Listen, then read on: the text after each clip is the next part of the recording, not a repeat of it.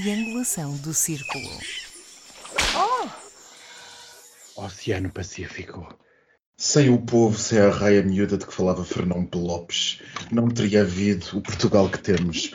Olá, olá, muito bem-vindos ao centésimo, décimo episódio da vossa Triangulação do Círculo. Começámos com as palavras Marcelo Rebelo de Sousa hoje em Braga, no dia da, como diria o Daniel Rocha, da raça, mas não é. É o dia de Portugal, das comunidades e de Camões, neste dia que faz 27 anos sobre o dia em que uns certos patriotas mataram Alcide Monteiro, esse português nascido em Cabo Verde. O meu nome é Max Spencer Donner, estou a falar-vos de Faro e sou provocador de serviço, como aliás já se viu pelo meu começo. Eu sou o Daniel e estou em Almada. E eu sou o Miguel Agramonte e estou de volta a Aveiro. Comecei por gostar muito da introdução do Max, mas depois vi que era uma citação, portanto pronto. Bem, eu gostaria, de, antes de passarmos às hostilidades, como se diz, gostaria de mandar um fraterno abraço a todos os nossos ouvintes em Columbus, Ohio, que sabemos, Ah, soubemos esta semana esse. que são às centenas, e os nossos, os nossos ouvintes também na pequena localidade de Olching, na Baviera Alemã, ali como quem sai do campo de concentração de Dachau, que também parece que também temos, temos muitos ouvintes por lá. Sois todos muito bem-vindos ao nosso episódio. Eu espero que eles estejam a entender alguma coisa disto. Eu acho que sim, eu acho que os ouvintes que nós temos em, Welcome. ou os nossos ouvintes que temos em Columbus, Ohio. Welcome. Atenção, Ohio listeners. Para os nossos ouvintes, nós não estamos a brincar. De facto, as nossas estatísticas Não, estão não. como a cidade que mais nos ouve, com largas centenas de episódios ouvidos, ou de, de audições, vá lá, é Columbus, Ohio, Estados Unidos da América. Curiosamente, no período em que havia a disputa eleitoral entre Trump e Biden. Eu acho que aquilo, eles foram lá por causa do hashtag, aquilo devia dizer Trump e foram todos. Ohio não é propriamente democrata. Meus amigos, como eu comecei, eh, hoje é o dia de Portugal, de Camões e das comunidades. A nossa elite política esteve em Braga para ouvir Marcelo Rebelo de Sousa falar sobre, ou para fazer uma resenha sobre a história nacional, dizendo que, enfim, tudo o que devemos, devemos ao povo. Vimos passar o, o, normi- o normalíssimo e usual desfile das tropas portuguesas, desde, os- desde a da Marinha até aos, até aos fuzileiros, passando pelas, pelos corpos especiais do Exército, e depois vimos também a pa- usual passagem dos 3 F-16. O que é que vocês têm a dizer? Sim, são Só três? Que ainda Só- vou. Normalmente são três, são três, normalmente são três. Para já, eh, eu gostei muito no dia anterior, Marcelo, ter recebido em Braga precisamente o presidente da Polónia e o presidente. Foi de outro país qualquer? Eslovénia, outra não sei qual foi. Foi Mas um, da, e, um daqueles que ficou piado. e vamos pagar o avião outra vez? Não sei, não sei, mas pronto, foi, foi uma coisa internacional. E depois, estavas a falar da nossa, da nossa elite política, Max, lamento informar, mas Costa não esteve porque Costa está de Pois, baixo. mas eu já ia aí, eu já Hum. ia aí, eu já ia estás-me a tirar as provocações. Essa provocação é que ele ia lançar ao Daniel, justamente, para saber o que é que ele achava da ausência de António Costa, se isso tinha sido a maior relevância política de um dia otherwise completamente aborrecido. Parece que a minha pessoa fica mais digna eh, por o Max ter feito esta pergunta, porque realmente eu sou es- especialista nesta matéria e em Portugal é um espelho, isto é um, é um pequeno espelho de este país não é transparente. Ninguém disse o que era, Marcelo veio, veio dizer a público que não é grave, por isso não se assustem que não vai morrer, mas eh, também gostávamos de saber o que é que se passa com o líder da nação, o líder desta, deste jardim aqui plantado e pronto, eu esperava que houvesse aqui um dizer, ah, estou com uma renite, estou com uma pedra no rim, pronto, está de baixa. Eu espero bem que a Segurança Social pague uma baixa ao Sr. Primeiro-Ministro, espero que tenha posto. Foram os presidentes da Polónia e da Eslováquia. Quanto ao, resto, ao discurso povo, povo, povo, quem gostou muito foi o Trampinha. O Trampinha adorou. O Trampinha viajou para Braga de propósito para estar no dia da raça. Eu, eu- eu tenho que dizer, Max, acho que foste injusto com o Daniel. Eu acho que o Daniel não considera isto como dia da raça. Ele não é tão salazarento assim. Às vezes pode parecer um pouquinho, mas não é tanto. Não, não- não chega, não chega a esse nível. Mas o Trampinha, sim. É muito interessante porque as reações que se vê na imprensa, uh, Eurico Brilhante Dias, líder parlamentar do PS, disse que o discurso de Marcelo Rebelo de Sousa foi um discurso de unidade e centrado no povo português e na sua história. André Coelho Lima, do PSD, uh, reagiu dizendo que, que o, discurso, salvo erro, se a memória me, me serve bem, tinha sido patriótico e até incomum, talvez influenciado pela guerra da Ucrânia, porque, portanto, teria que haver aqui uma apologia da importância militar do povo. E depois destas duas vacuidades, Temos André Ventura a dizer que o discurso, que lamentava o discurso, por não ter feito referências aos problemas do país, como a seca ou as Exato. faltas de resposta da saúde e da justiça. Tem todas.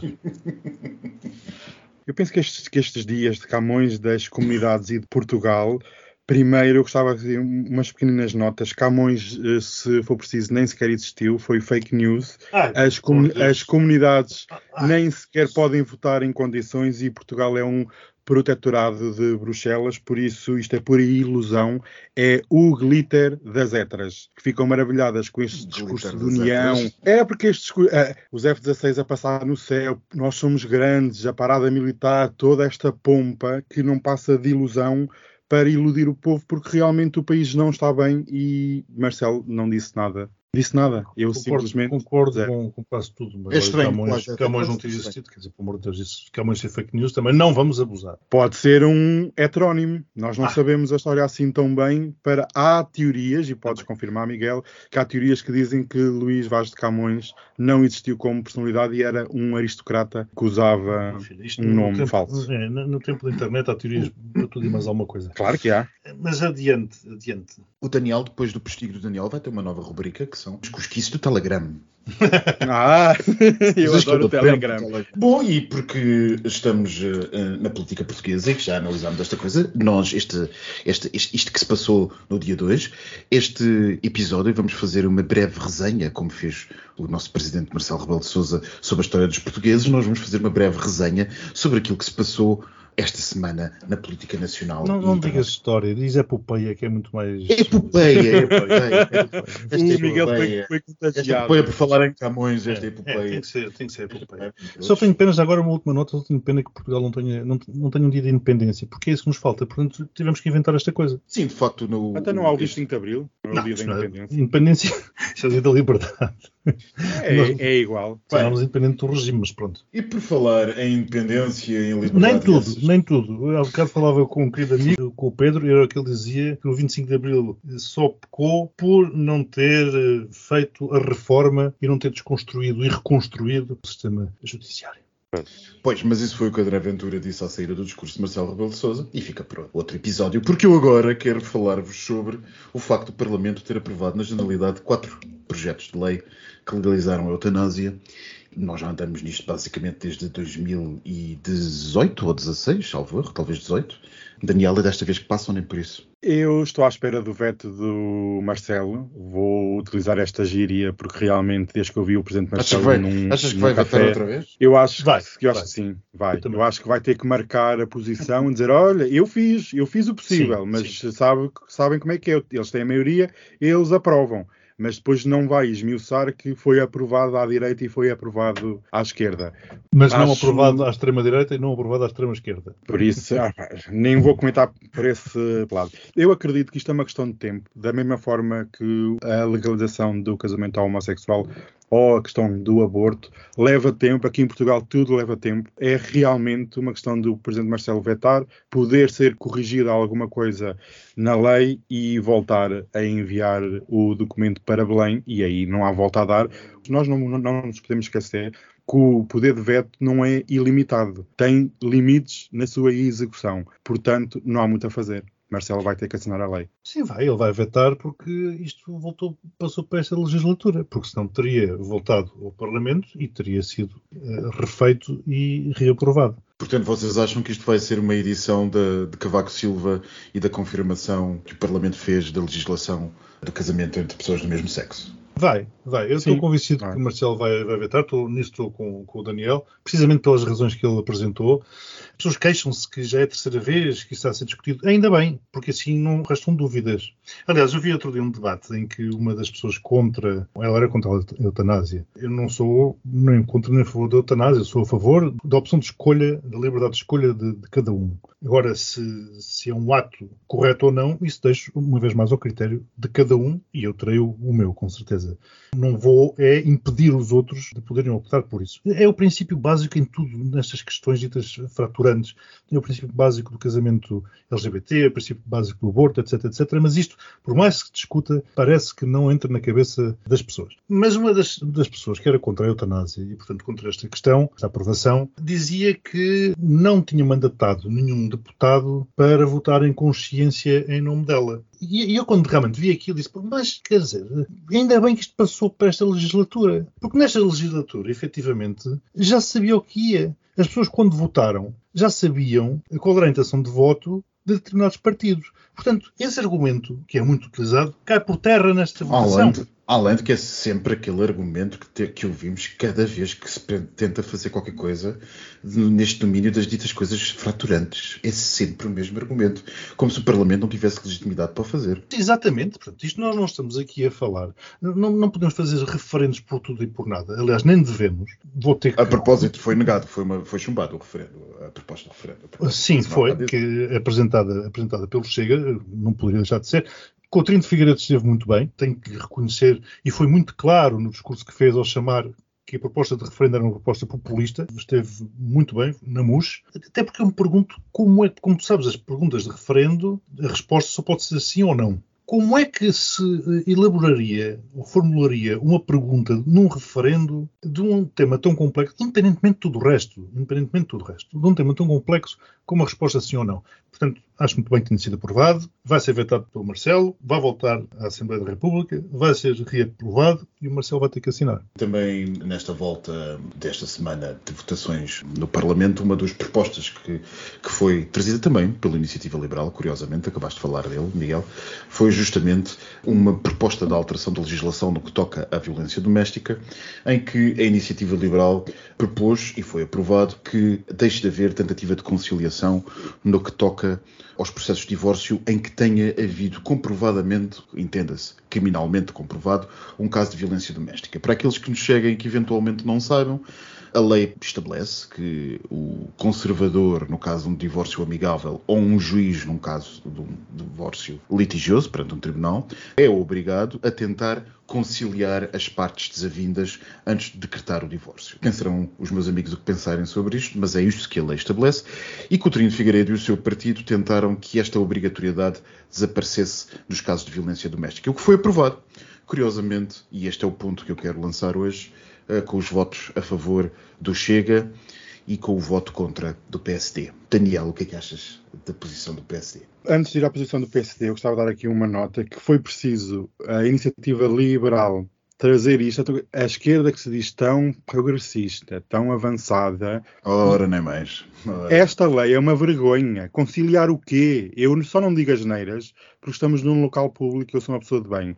Porque realmente esta lei é abjeta, é nojenta. Não só, não, não só é para o isto... caso de violência doméstica, atenção. Exatamente.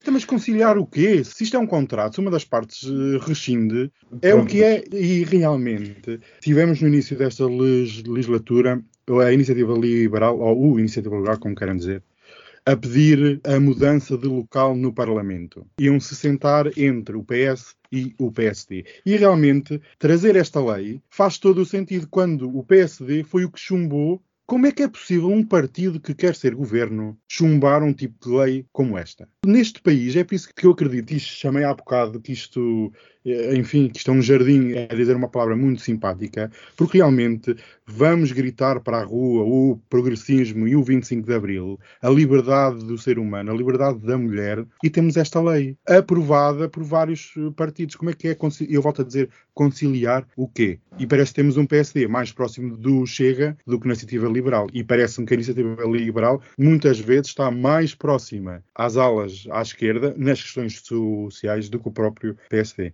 Ah, Olha, está, que a esquerda, que a esquerda, talvez erradamente, é tida, enfim, na matriz política portuguesa como sendo liberal e, e a direita uhum. sempre quando aquilo que nós temos visto, por exemplo, justamente na eutanásia ou nas questões da adoção por casais de pessoas do mesmo sexo, é que justamente algum setor da esquerda é bastante mais conservador do que, por exemplo, este setor da iniciativa liberal.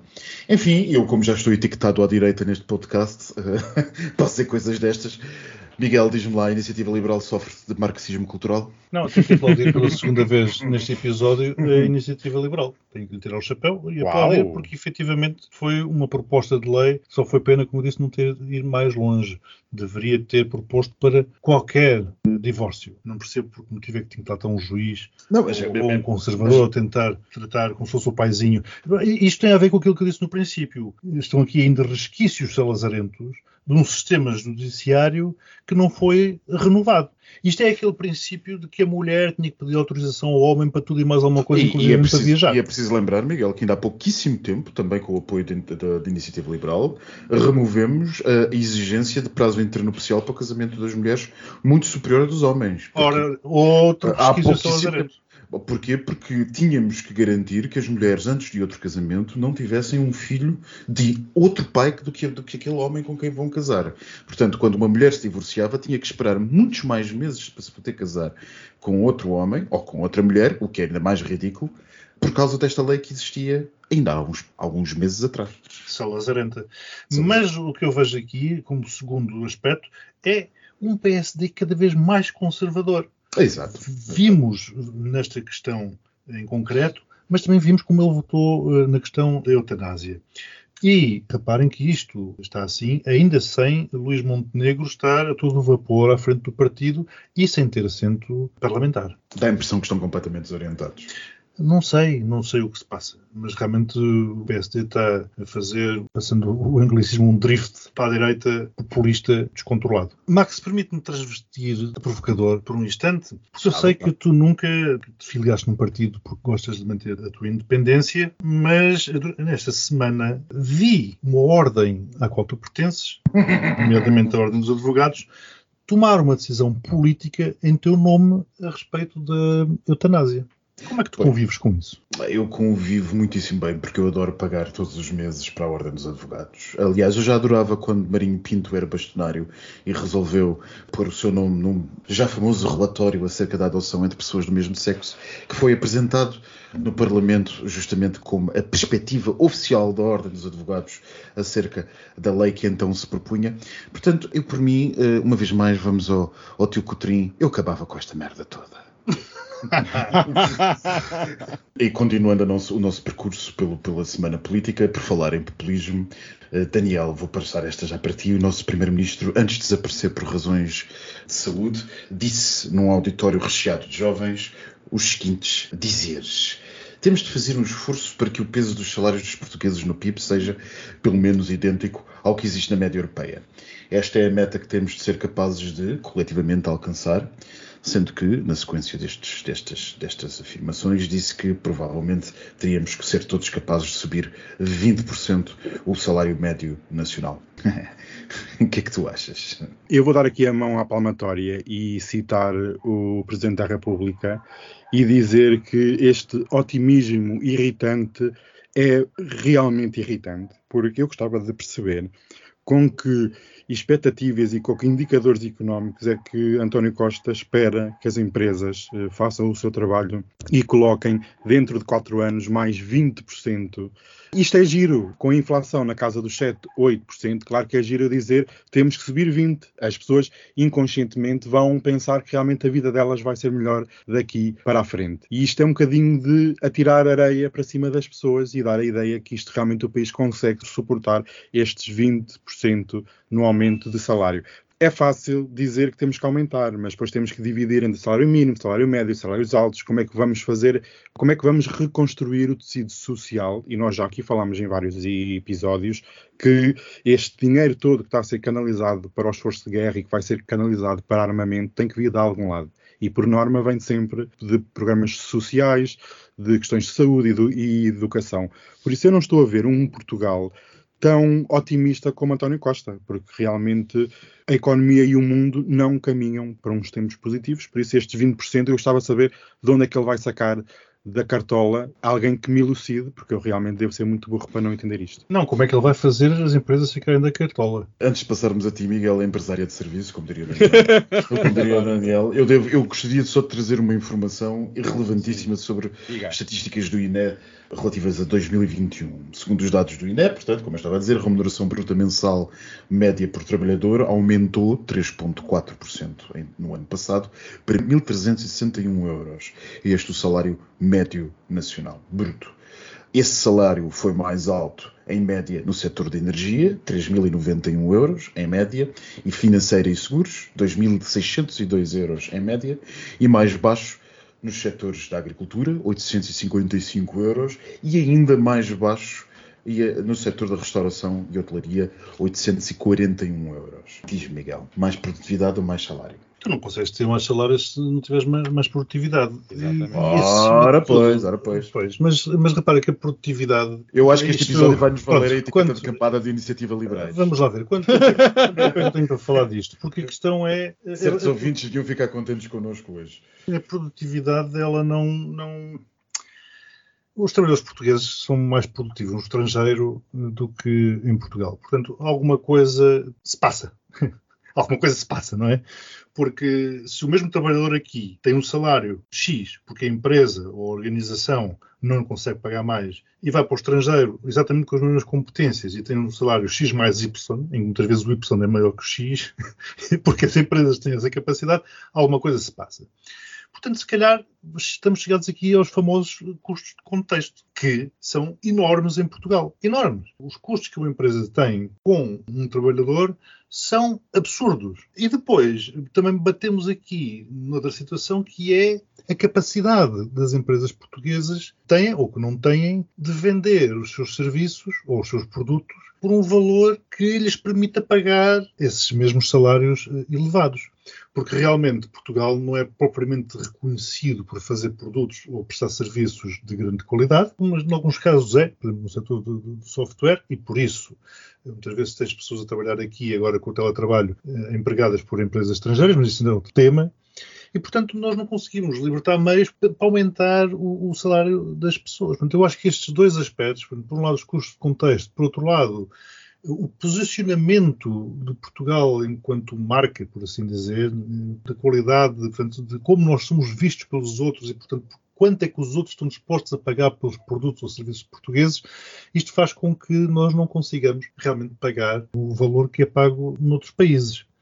É claro que eh, aquilo que Costa diz dos 20% para mim é demagogia. Naturalmente que enquanto assalariado eu aplaudo, enquanto empresário eu apupo. Não tenho, não tenho, exato, não tenho outras, não tenho outras alternativas, não é? Mas isto é que isto é, é, é, é pescadinha de rabo na boca. Eu costumo dar um exemplo de alguém que serve empregado eh, de, de restaurante, que ganha uns 900 euros. A pessoa deveria ganhar mais mas nós queremos que a pessoa ganhe mais, mas se nós pagarmos 15 euros por uma refeição, já é caro. Portanto, nós queremos pagar pouco e ter bom serviço, não dar gorjeta, porque em Portugal não se pagam gorjetas, ao contrário, por exemplo, na Alemanha ou nos Estados Unidos, ou no, onde quer que seja, que, que até são obrigatórias, ou no Brasil, não, não, pagando gorjeta e não estando dispostos a pagar mais pela refeição. Portanto, nós queremos fazer aqui a triangulação do círculo, na verdade seria a quadratura do círculo, para podermos ir jantar fora sempre que quisermos, várias vezes, pelo menos uma vez por semana, pagando pouco, e depois queremos que quem trabalha nos restaurantes ganhe bem. Não dá. Bem, eu só gostava de saber onde é que restaurantes é que tu consegues aí pelos, pelos lados, pelos lados do país, onde 15 euros ainda seja. Não, não, eu estou a dizer, eu estou a dizer 15 euros. Não, oh, oh, oh, Max, eu estou a dizer 15 Porque euros. Aqui por, baixo, aqui por baixo no Algarve é só a entrada. Exato, é o que eu estou a dizer, eu estou a dar o exemplo de 15 euros porque amiga. as pessoas já, já se queixam, não é? Já se queixam. E é justamente nessa parte que eu queria a última intervenção neste campo nacional, uh, e já passar pelo internacional, Daniel, que são as taxas de juro, 0,25 já em julho e 0,25 25 em setembro, tudo isto com a nossa inflação linda de se ver. Porque não apenas não vai haver 20% de aumento nos salários, como, ainda por cima, o salário objetivamente está a ser cortado. Isto nós estamos num ponto de viragem uh, muito importante, porque primeiro assistimos a uma mudança de política monetária já implementada há mais de 11 anos. Logo aí vemos a gravidade da situação. Aqui um pequeno contexto muito rápido de dizer que foram os bancos centrais ao estimular a economia, ao injetar tanto dinheiro e imprimir tanto dinheiro na economia, que geraram esta inflação. É giro dizer que foi a Rússia e a guerra com a Ucrânia realmente acelerou um processo que já vinha desde 2021. Portanto, quando Lagarde eu vi em direto eu fiquei pasmado, primeiro toda a gente esperava mais do que 0,25 o euro teve uma pior prestação e é das moedas mais fracas neste momento, porque os investidores e o mercado está a ver que o Banco Central Europeu não vai controlar inflação nenhuma. Os livros de economia dizem que, por norma, uma inflação de 8%, os juros deviam estar a 9%. Só assim, induzindo uma recessão, é que tu, é que tu consegues baixar a inflação para valores mais comportáveis, que é um, entre 1% e 2%. Ora, nós não vamos conseguir isto nos próximos tempos. E eu estou a dizer próximos tempos entre 6 a 12 meses, e 12 meses é na estimativa mais positiva, porque realmente, enquanto não se controlar os preços da energia, do petróleo, do gás natural e de outros derivados, a inflação não baixa. Nós assistimos esta semana à queda dos preços dos produtos agrícolas, mas como a energia se manteve alta, não há outra forma de contornar a situação. E eu penso que em Frankfurt, na sede do Banco Central Europeu, existe descontrole e eles estão cheios de medo. E realmente esta semana, para ainda aguçar mais isto tudo, as taxas de juro da dívida pública de países periféricos, Portugal, Espanha, Itália e Grécia, subiram a valores que já não se via há mais de dois anos. Por isso nós estamos aqui na Europa a caminhar sobre um gelo extremamente fino que pode derreter com o calor do verão e afundar a economia europeia. Uh, Lagarde disse que estaria pronta para agir, quer para salvar os países, já não é bom sinal, isto relembra-me a 2010 e 2011, que ela até afirmou que faria tudo para salvar os países periféricos, e segundo, é que também avisou que se a inflação não baixar durante o verão, o aumento eh, da taxa de juros em setembro será mais alto do que era previsto e ainda temos a reunião de dezembro para haver novos aumentos. Por isso, a sociedade, as pessoas que têm dívida, crédito à habitação, crédito pessoal, crédito automóvel, vão sofrer. E vão sofrer com pagar mais prestações e vão sofrer com a inflação que está a valores. Isto realmente eu não sei como é que nós vamos conseguir ultrapassar isto. E para mais grandes análises de economia, não se esqueçam de seguir no canal do YouTube DR Capital, que é onde justamente o nosso, o nosso Daniel Rocha faz as suas análises para quem o quer ouvir. O Daniel realmente disse tudo. Tu disseste, Max, que os salários diminuem, mas não esquecer que uma inflação alta faz, e umas taxas de juros baixas, tal como o Daniel estava a falar, faz com que o crédito, o custo do crédito aumente, mas também quem tenha poupanças também as veja comidas, porque é isso que a inflação faz. Portanto, a pessoa que tenha dinheiro no banco também vai ficar com o dinheiro a valer cada vez menos. Sim, sem saber dúvidas, sem saber dúvidas. Mas normalmente a preocupação imediata dos políticos deverá ser calculo, quem não tem ainda dinheiro acumulado, porque esses são os primeiros a protestar e irem cair nos braços dos extremos. Pois já viste, não sei se reparaste nas entrevistas que fizeram, por causa do aumento dos preços dos combustíveis que têm sido semanais, já não é guerra. Portanto, o que as pessoas dizem é eles. E o eles é o governo. Quando, é quando começam a aparecer o eles, eles aumentam, uhum. eles estão a brincar com o povo, eles estão a brincar com quem trabalha, são estas as frases que se ouvem aí no Vox Populi, é isto. Mas porque nós aqui na triangulação sabemos que não são eles, mas que há guerra, e pegando justamente naquilo que o Daniel estava a fazer sobre a reação europeia à questão da Ucrânia, às sanções e tudo mais que está a levar à inflação que estamos a ver, justamente eu queria tocar no último ponto desta, um dos últimos pontos que nós temos esta semana, que é, enfim, aquilo que se passou no conflito conflito, ou, pronto, nesta semana, no nosso conflito que acompanhamos há três meses e meio, Sabemos que Severodonetsk se está a tornar uma espécie de Mariupol, uh, que Angela Merkel não se arrepende do que fez enquanto chanceler, ou chancelerina, dependendo da perspectiva que adotem no português. Já lá vamos, Miguel. Enquanto não, chanceler... não vou entrar por aí. ou chancelerina, enquanto foi chancelerina. E também sabemos que a Duma aceitou a proposta de um deputado do partido uh, de Vladimir Putin acerca da possível retirada do reconhecimento da independência da Lituânia. Mas realmente o que para mim me parece destacar esta semana, e é o que eu vou querer que o meu amigo Miguel comente, é esse magnífico tweet que toda a gente falou de Ana Gomes, a ex-candidata a presidenta da República Portuguesa, que disse, eu gosto muito de presidenta, que disse... Não, presidenta não existe. eu sei que não existe. Eu estou... Mas eu também gosto muito. A outra viveu no Brasil e não me deixa fazer uma referência a Dilma. Não, não, não. Eu ficava com os cabelos em pé quando falavam da, da presidenta. Bem, o que a ex-candidata à presidenta e é propositado disse, os espertos que advogam que a Ucrânia ceda território gente à vizinha agressora Rússia para travar a guerra e pouparmos vidas e euros em combustível, o que é que propunham que se cedesse fosse connosco? O Algarve? O Alqueva? O Minho? E não se lhes ocorre ir lamber sabão? Eu devo adivinhar que o Miguel vai dizer que talvez Lisboa devesse ser, mas Tal- Talvez, exato, talvez. lance-lhe lance, lance a deixa. Lance Não, podia ser, podia ser. Ana Gomes, Gomes. Ana Gomes esteve, teve um ou dois tweets, havia um segundo tweet que tu também partilhaste, Max, que também estava, estava muito bom. Ela esteve, esta semana foi curiosa, estou a dizer muito bem de Ana Gomes, estou a dizer muito bem da, da Iniciativa Liberal, eh, mas ela teve, teve muito bem nesse tweet, porque é isso mesmo, é isso que está, que está em causa. Portanto, o que é que vamos ceder aqui? Para darmos umas gargalhadas, podemos dizer, pronto, que, que entreguem lá a Lisboa, Ah, é que que resolvemos os problemas todos do país, É que de facto mas enfim, isto é É ridículo. que de não facto ela vai ao centro da questão. Toda a minha Claro, gente está a é dizer, claro. toda a minha gente está a dizer que, eh, bem, enfim, eh, como Macron esta semana que não devemos eh, Claro. acicatar, não devemos acicatar ou deve- não devemos humilhar para utilizar eh, a palavra que ele utilizou, não devemos humilhar Vladimir, os russos e Vladimir Putin. E toda a minha Telefonista de gente serviço. começa telefonista de serviço. Nós, aliás, nós temos desde o início, desde antes da guerra, a falar dessa, dessa, veia, dessa veia, desse fetiche Chamberlain que o Macron tem. E tu, Daniel, o que é que achas? Eu sugiro mesmo dar o Algarve. Acho que é, já que é reino dos Algarves, já agora, eh, porque é assim, eu gosto muito de ter comidinha na mesa e energia no meu E assim como assim automóvel. tu não me vens visitar, não há maneira de me.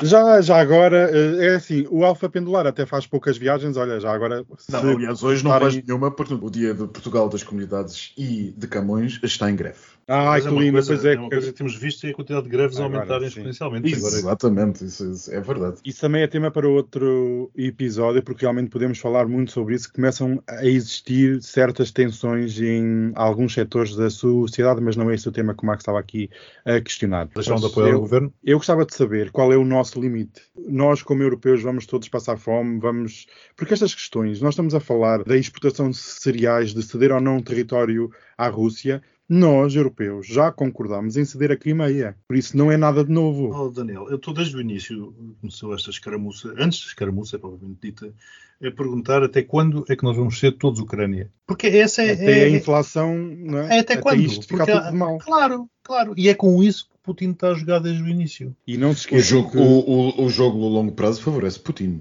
O Como Putin qualquer tem o tempo.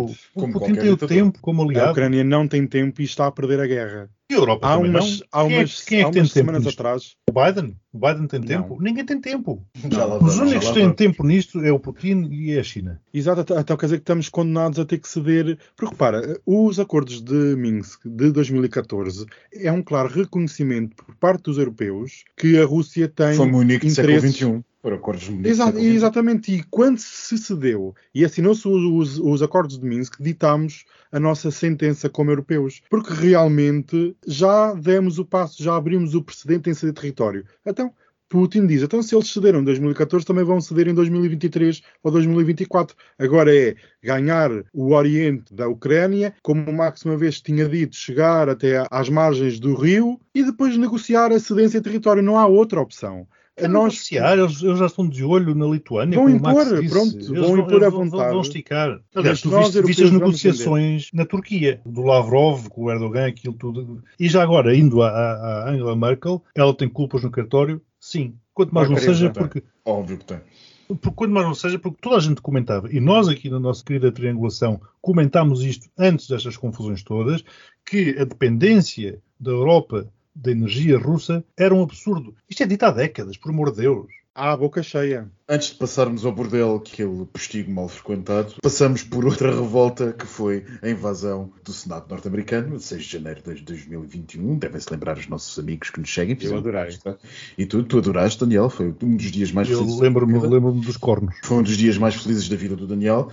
Eh, Muito rapidamente, porque já não temos tempo, o que é que os amigos acham daquela comissão de inquérito que oficialmente começou na madrugada de hoje, transmitida hoje, sexta-feira, transmitida por todos os grandes canais dos Estados Unidos em direto, exceto a Fox News, que lá está, e Ah. na qual se lança a questão, eh, aparentemente eh, bastante assente em provas que o projeto de invasão do Senado mais não foi do que aquilo que a triangulação já tinha dito.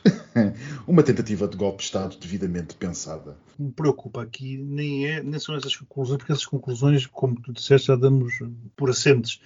É uma grande maioria do eleitorado republicano, segundo sondagens publicadas recentemente, achar que Biden está na presidência não por direito, ocupou o cargo, e mais de metade dos eleitores norte-americanos achar que este é um episódio que deve ser esquecido e que se deve seguir adiante e esquecer que isto aconteceu. A população, ao fim, a ordem que invadia o Senado norte-americano nesse dia, nesse, nesse dia de 6 de janeiro de 2021, gritava enforque-se Mike Pence, o vice-presidente norte-americano, que, recorde-se, não quis seguir a ordem que, Pati, que Putin... a ordem... é, boca para a verdade. É, a, a mãozinha invisível. Para, a mão, saiu, uma, saiu uma boca para a verdade que Trump, mas poderia-se dizer se calhar Putin, mas que Trump lhe teria dado de não certificar os resultados eleitorais e assim subverter a ordem constitucional norte-americana. E uma das coisas que o Melidão dizia é que se deveria enforcar Mike Pence e entrava pelo Congresso norte-americano dentro à procura de Mike Pence e cá fora já estava, segundo as imagens que o Congresso mostrou hoje na sua comissão de inquérito, até uh, já estava montado um sítio para enforcar alguém, não se sabe quem, com a cordinha posta e tudo. Eu acho que isto em termos de resultados vai ser zero, vai ser um grande circo televisivo e eu apenas tenho de dizer que os populismos e os fascismos vivem da discórdia, dividir para reinar e temos que estar muito atentos e unir-nos, quer nos Estados Unidos, quer em todo o lado do mundo, porque estamos sob ataque. E se Biden é uma desilusão, Kamala é uma desilusão maior.